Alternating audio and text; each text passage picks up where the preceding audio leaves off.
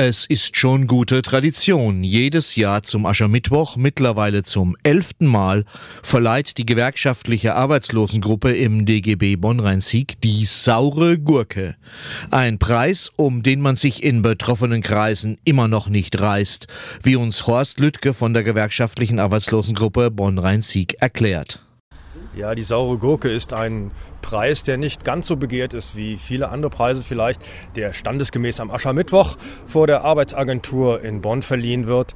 Preisträger wird in jedem Jahr jemand, der im vergangenen Kalenderjahr durch Wort oder Tat einen besonderen Beitrag, einen herausragenden Beitrag zur Ausgrenzung, Beleidigung oder weiteren Verschlechterung der Lage der Arbeitslosen geleistet hat. Ja, wer ihn in diesem Jahr gekriegt hat, da kommen wir ein bisschen später drauf. Wie lange gibt's denn die saure Gurke schon? Die hatte schon eine gewisse Tradition. Es ist jetzt die elfte Verleihung der sauren Gurke. Wir hatten sehr prominente Preisträger. Zuletzt war es die Bundesministerin Frau von der Leyen. Äh, Herr Müntefering war dabei, Herr Schröder war dabei, Herr Rogowski, der Präsident des BDI, Herr Hund natürlich. Wir hatten viele sehr prominente Preisträger und sind in jedem Jahr froh, wenn wir wieder einen anderen herausragenden Beitrag küren können. Und was muss man tun, um den zu bekommen? Gesetzesverschlechterungen waren es meistens. In diesem Fall ist es so, dass jemand einen besonders frechen Mitnahmeeffekt des Sozialstaates zu Lasten der Arbeitslosen sich geleistet hat, und zwar chronisch. Äh, es sind natürlich auch Pressemitteilungen, also zum Beispiel die, das Arbeitslose in der Hängematte hängen dabei gewesen. Wir hatten unterschiedlichste Beiträge. Meistens hat es sich in diesem Land allerdings auch wirklich durch Gesetzesverschlimmbesserungen gehalten zur Lasten der Langzeiterwerbslosen und der Erwerbslosen. Da gibt es ja eine ganze Reihe in diesem Land. Und wie reagieren die Preisgekrönten so auf? Durch Ignoranz. Also ganz überwiegend durch Ignoranz. Wahrscheinlich sind auch die karnevalistischen Gebräuche in diesem Lande nicht so weit verbreitet, dass sie das mit dem entsprechenden Humor tragen können. Nur Herr Rogowski vom BDI, das fanden wir damals doch bemerkenswert, hat uns damals ein neoliberales Traktat zum neoliberalen Umbau der Arbeitsgesellschaft in Deutschland geschickt. Aber immerhin, er hat reagiert und er zeigte sich auch sozusagen gekürt. Er hatte das, man hatte das Gefühl, er, er, er nahm die Rolle eines Preisträgers an. Ja? Aber von den allermeisten haben wir den Eindruck, sie ignorieren es einfach. Aber der Preis ist nicht nur ein Titel und eine Laudatio dazu, Nein, den man kann ja auch anfassen.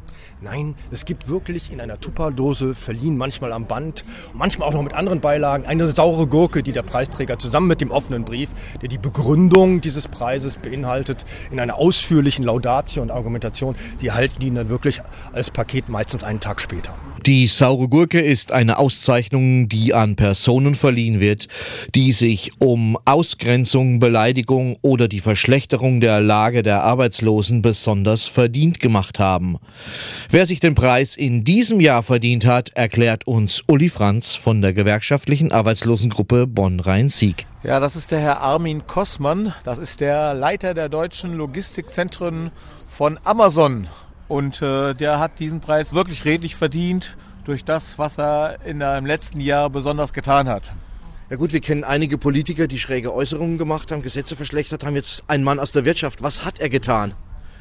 Ja, er hat sich wirklich als ein Meister seines Faches, und das ist wirklich ironisch gemeint natürlich, erwiesen, indem er in der Lage war, die Notlage der Erwerbslosen auszunutzen, die nämlich jeden Job hier annehmen müssen und er hat es nicht nur geschafft, diese Notlage der Erwerbslosen auszunutzen, sondern es ist ihm auch gelungen, mit Hilfe von Arbeitsagenturen, insbesondere in Nordrhein-Westfalen, eine Million an Lohnkosten zu sparen, weil er sich das hat subventionieren lassen im Prinzip, indem er die Erwerbslosen kostenlose Praktika hat absolvieren lassen. Wie geht sowas? Ja, es gibt natürlich die Möglichkeit, dass ich mal ein Probearbeitsverhältnis bei einem Arbeitgeber mache und man hat ihnen das entsprechend angeboten und Amazon hat so argumentiert, ich sage bewusst so argumentiert in Anführungsstrichen, dass sie sich einarbeiten müssen, obwohl es eine ganz leichte Tätigkeit, die sofort jeder machen kann. Und da haben sie die Möglichkeit gedacht, okay, die können ja mal bei uns äh, Probe arbeiten und man hat ihnen mehr oder weniger ins Blaue hinein versprochen, dass sie möglicherweise dann eine entsprechende Anschlussbeschäftigung bekommen, was in der Realität nicht der Fall ist. Es ging gar nicht um richtige Arbeitsverhältnisse. Nein, das sind überwiegend erstmal Saisonarbeitsverhältnisse zu Weihnachten und zu Ostern, wenn so Spitzenzeiten bei Amazon sind. Und einige wenige hat man dann gesagt, würde man dann anschließend auch entsprechend übernehmen. Aber die Situation ist, die reale Situation ist die, und das macht es eigentlich sehr deutlich, dass die Leute alle nur in befristete Arbeitsverhältnisse übernommen werden. Wir haben also eine Quote von 80 Prozent befristeten Arbeitsverhältnissen, das heißt ohne jede Perspektive. Und die Zahl, die übernommen sind, ist in der Tat relativ klein. Wie viele Menschen hat das betroffen? Um es mal an einem Beispiel von Bad Hersfeld äh, getroffen haben, da haben von 3600 Mitarbeiter sind 2100 nur befristet beschäftigt. Also nur ein ganz kleiner Teil überhaupt ein unbefristete Arbeitsverhältnis. Das gilt zum Teil sogar für die sogenannten Vorarbeiter, die man bei Amazon Co-Workers entsprechend nimmt. Und das Schlimme an der Sache ist nicht nur, dass sie nur keine Perspektive haben und keine Sicherheit haben, sondern dass sie auch zu unmöglichen Arbeitsbedingungen beschäftigt sind. Das heißt, Amazon zahlt weit unter Tarif, also wesentlich weniger als die Konkurrenten, wie zum Beispiel Neckermann und Otto, die tarifliche Arbeitsverhältnisse bezahlen, sondern es werden auch keinerlei anderen tariflichen Leistungen wie vermögenswirksame Leistungen, wie Urlaubsgeld, Weihnachtsgeld äh, bezahlt.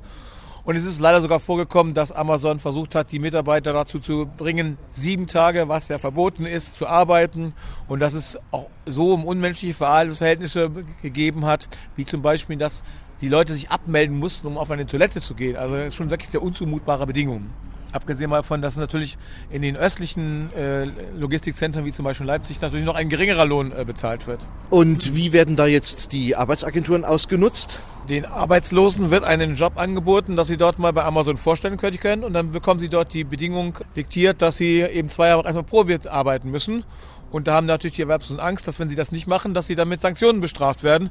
Und insofern wird eben diese Notlage der Erwerbslosen, die sich vielleicht eben auch nicht so ganz auskennen, ähm, da entsprechend ausgenutzt werden. Die Probearbeit wird nicht bezahlt. Die Probearbeit wird nicht bezahlt, sondern in der Zeit bezahlt man, dass die Arbeitsagentur im Prinzip weiterhin das normale Hartz IV äh, Gehalt in Anführungsstrichen. Und das heißt, auch da lässt sich das praktisch Amazon das entsprechend machen. Das bedeutet in Nordrhein-Westfalen eine Summe von eine Million Euro, die Amazon allein an Lohn gespart hat in diesen Zeiten.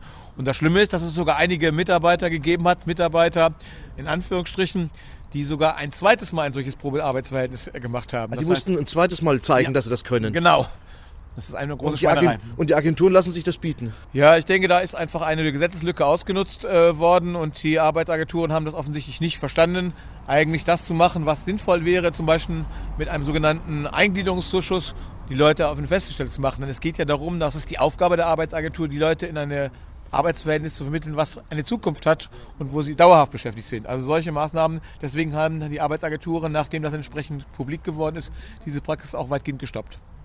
Aber wir müssen ja noch einen anderen Punkt benennen, den Amazon gemacht hat. Also Amazon sich als Abzocker sich da wieder gezeigt hat, nämlich dass sie durch die Ansiedlung in anderen Bereichen, wie zum Beispiel Koblenz, dass sie dort nämlich entsprechende Mittel abgegriffen haben seitens der Wirtschaftsförderung. Also Amazon versteht es schon, im Prinzip eigentlich alle öffentlichen Mittel heranzuziehen und trotzdem schlechte Arbeitsverhältnisse zu bieten. Das muss man einfach sagen. Und manchmal muss die Politik, glaube ich, da sehr viel vorsichtiger sein, weil der Tatsache, dass eine Firma angesiedelt hat, muss es nicht so sein, dass es auch öffentliche Gelder kostet. Ich denke, Amazon ist reich genug durch das, was es entsprechend macht.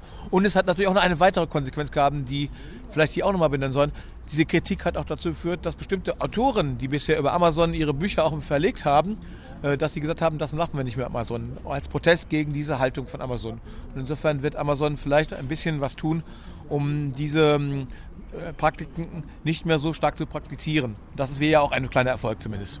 Ja, ich habe heute Morgen noch mal einen Suchlauf bei Amazon gemacht. Es gibt dort um die 70 Ratgeber für Arbeitslose und Betroffene. Hand aufs Herz, haben Sie auch schon mal ein Buch bei Amazon gekauft? Ja, wir kommen nicht mehr drum rum. Der Riese ist überall. Ne? Ich denke, man kommt schon drum rum, aber wie gesagt, ich habe es in dem Einzelfall auch schon gemacht, weil es mal ein günstiges Angebot gegeben hat und ich habe es in dem Fall aber für einen anderen Erwerbslosen gekauft, der psychisch krank war und der wenig Geld hatte. Insofern habe ich da im Prinzip leider äh, etwas gemacht, wo ich Amazon auf der einen Seite gestützt habe, auf der anderen Seite aber diesem Menschen die Möglichkeit gegeben habe, dieses Buch auch zu kaufen. Ja.